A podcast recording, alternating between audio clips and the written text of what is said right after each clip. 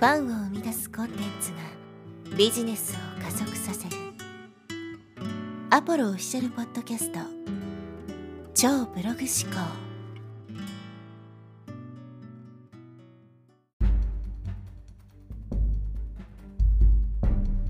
はい、えー、こんにちは、ポロです、えー。今日のテーマはですね、レバレッジの見つけ方という話をしていきます。レバレッジという言葉、まあ、ビジネスの世界でもよく使われるので、えー、ご存知の方も多いと思うんですけど、え、本当の意味はですね、テコという意味で、まあ、テコの原理ってあると思うんですけど、まあ、少ない力で最大の効果が得られるというものがレバレッジと言われています。まあ、この言葉の定義をもとにですね、ビジネスの世界でも、ま、レバレッジを効かせるなんていうふうにね、えー、言ったりすることがあるわけですけど、このレバレッジっていうものはですね、その自分が取った行動よりも成果の方が圧倒的に大きいものが、まあ、レバレッジみたいな感じでね、考えられているわけです。だから、行動と成果がイコールになっているものはレバレッジになってないわけですね。だってそれに見合った効果しか得られてないわけだから。なので、まあ、そのあたりも踏まえてですね、このレバレッジっていうものについて考えていく必要があるんですけど、このレバレッジ、何がレバレッジなのかをね、発見するっていうのは結構重要で、レバレッジを発見すればですね、そこを高めていけば、その成果もドカンと爆発的に大きくなるわけですよ。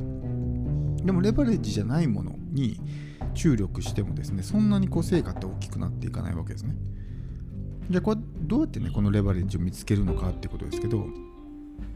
簡単に言うと、掛け算を見つけるとこです。掛け算。例えば、まあ、ビジネスの方程式っていうのはありますよね。お客さんの数かける単価かけるリピート率イコール売上みたいな。厳密に言うと、ここに制約率みたいなものも入ってくるんですけど、ちょっと今回はね、ややこしくなるんで省きますけど、お客さんの数、顧客数、顧客数、うん、顧客数かける単価かけるリピート率イコール売上これがまあ方程式だと言われてるんですけど、これで掛け算になってるんですよね。どこかの数値が上がれば、まあ、それに比例してですね、最終的な売上も大きくなるというものですね。足し算じゃないんですよ。掛け算になってるんですよ。例えばこの中のどれかの数値が0になったら売り上げも0になると思うんですね。顧客数0、ね。えー、単価0みたいな感じでねまあリピート率が0でも結局ねそこ、まあ、0になっちゃうから最終的な売り上げ0になると思うんですけどその掛け算になってるのか足し算になってるのかっていうのはあの見極めないといけない。よくこのビジネスは掛け算あの掛け算だっていうふうに言ってる人っていっぱいいると思うんですよ。でも実際話を聞いてみるとそれって掛け算じゃなくて足し算じゃないのみたいなことってよくあるんですよね。例えばこうアフィリエイトで稼いで電子書籍で稼いでじゃあ例えばオーディオブックで稼いでとかね、うん、でユーデミーで稼いでとかいろいろあるじゃないですか。でそういうのを掛け合わせると掛け算になってこう収入もね比例して大きくなるんですよって言ってるんですけどそれって掛け算じゃないんですよね。それは足し算なんですよ。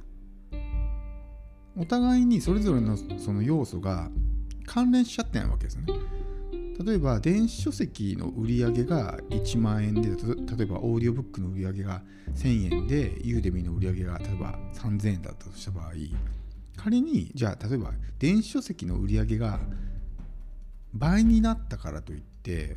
その全体的なね売り上げが倍になるかって言ったらそうじゃなかったりするわけですね。ちょっと今、例えが悪いですけど、じゃあちょっともっと分かりやすく、オーディオブックが倍になったからといって、その売り上げって倍にならないじゃないですか。だから電子書籍が1万で、オーディオブックが1000円で、ユーデミが3000円だったとした場合、仮にオーディオブックが倍になっても最終的な自分の収益って倍にならないですね。1000円が2000円になるだけだから、単純に1000円増えるだけなんですよ。だから、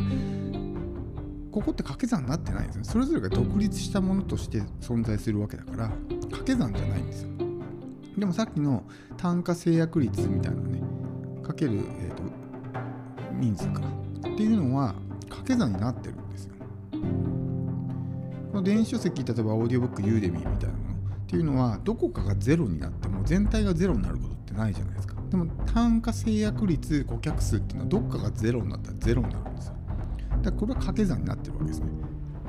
でこの掛け算を見つけるっていうのがすごく重要なんですよ。でこの掛け算が見つかるとレバレッジを効かせることができるわけです。だから例えばめちゃくちゃ簡単に言うと売り上げを上げようと思ったら単価制約率顧客数これのどれかを増やしていけばいいわけですねで一番簡単なのは単価を上げるんですよ単価を例えば今の倍にして売ったら顧客数が一緒で制約率が全く一緒だったとしても売上って倍になりますよね。だからレバレッジは効くわけですよ。でもさっきの電子書籍オーディオブックユーデミみたいなねところで仮にじゃあオーディオブックの売り上げが倍になったとしても例えばそもそも1000円しか売り上げてなかったらそれが2000円になるだけだから最終的な売り上げがね倍になるってことはないと思うんですよ。でこれはただの足し算なんですね。掛け算になってないんですよ。でもやっぱそれをこうね電子書籍オーディオブックユーデミーとかねあるいはアフィリエイトとかいろいろあるじゃないですか。そういうものを掛け合わせてビジネスは掛け算なんだっていうふうに言ってるんですけどそれは掛け算じゃなくて足し算なんですよね。そこを間違えてしまうとなかなかレバレッジで見つからないんですよ。何がどういうふうに構成されていてどこをねこう手こ入れすれば一気にドカンと収益が上がるのかってことを見極める必要があるわけです。そのためにこのレバレッジっていうものを意識する必要があるんですけどレバレッジの見つけ方としては、えー、まあ、掛け算を見つけるところですね。だから仮にこの売上を倍に上げようと思った時に掛け算になってるんでそれぞれの要素をちょっとずつ開けるだけでもいいんですよね。確かえっ、ー、とねえっ、ー、と例えば顧客数が1.2倍に増えて単価が1.2倍上がって制約率が1.2倍アップすれば2倍になるみたいなね。1.2×1.2×1.2 みたいな感じでそれぞれが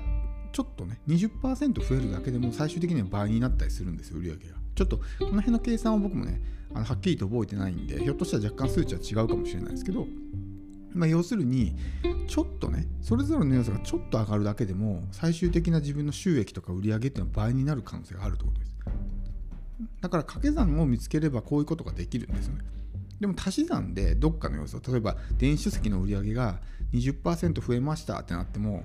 全然そのトータルの売り上げはね対してインパクトってないと思うんですよ。こういうのはレバレッジが効かない弱いとかね、うん、っていう風になってるわけですよね。だからもしそういう何か手こ入れをするんであればそもそもそういう売り上げとかを構成しているものは何なのかとかね。あるいはコンテンツを作る時もそうなんですよ。コンテンツって3つの要素でできてるんですけどまあその優れたコンテンツですよね。まず1つ目がえー、っと効果ですよねどれだけ大きな効果が得られるのか。で2つ目が再現性。どれだけの人が、それをね同じことをやって、まあ、同じような成果を出すことができるのか。で3つ目が即効性ですね。どれだけ早く結果を出せるのか。この3つの要素が重なり合うと売れるコンテンツっていうのはできるんですよ。だから仮にこれのねどれかの要素が小さくなったら売れるコンテンツにならないと思うんですよ。さっき言ったみたいに効果と再現性と即効性ですね。例えばねえー、めちゃくちゃ早く結果が出てかつもうほぼせあの再現性100%誰がやっても同じ結果が出るとしてもその効果がね例えばなんだろうなえっ、と 100g しか痩せないダイエット法とかねだったら大して売れないと思うんですよ。だって効果が小さいわけだから。で今度逆にね、えー、もう1 0キロ痩せますと。しかも、ね、たった1ヶ月で1 0キロ痩せますと。だから効果と即効性は高いわけじゃないですか。でも再現率がもうね1万人に1人しか成功しませんみたいな再現率だったら売れないと思うんですよね。で今度じゃあ即効性の部分で、えー、と効果？1,、えー、と10キロ痩せますと。でかつもうね、えー、98%の人が成功してますと。ただ痩せるまで30年かかりますってなったら売れないじゃないですか。これら掛け算になってるんですね。どどこかの要素がもう例えば0とか低くなってしまうと結局売れないコンテンツになってしまう。だからこれもまあその、えー、コンテンツを構成する掛け算になってだこういうところにどこを手こ入れしていくのかってすごく重要なんですけどこの掛け算を見つけるっていうのはすごく、ま、ポイントになってきて、えー、これが見つかればですねそこに手こ入れすれば一気にドカンとね跳ねるみたいな感じになるので、まあ、売り上げを上げるんであればさっきの方程式ですね単価制約率え、顧、客数ですね。ここを少しずつ増やしていくみたいな式でやっていくとレバレッジってね見つかるので、ぜひですねこの、まあ、レバレッジを効かせたいっていう時は今みたいな感じで掛け算を見つけていくっていう発想でねやってみてほしいと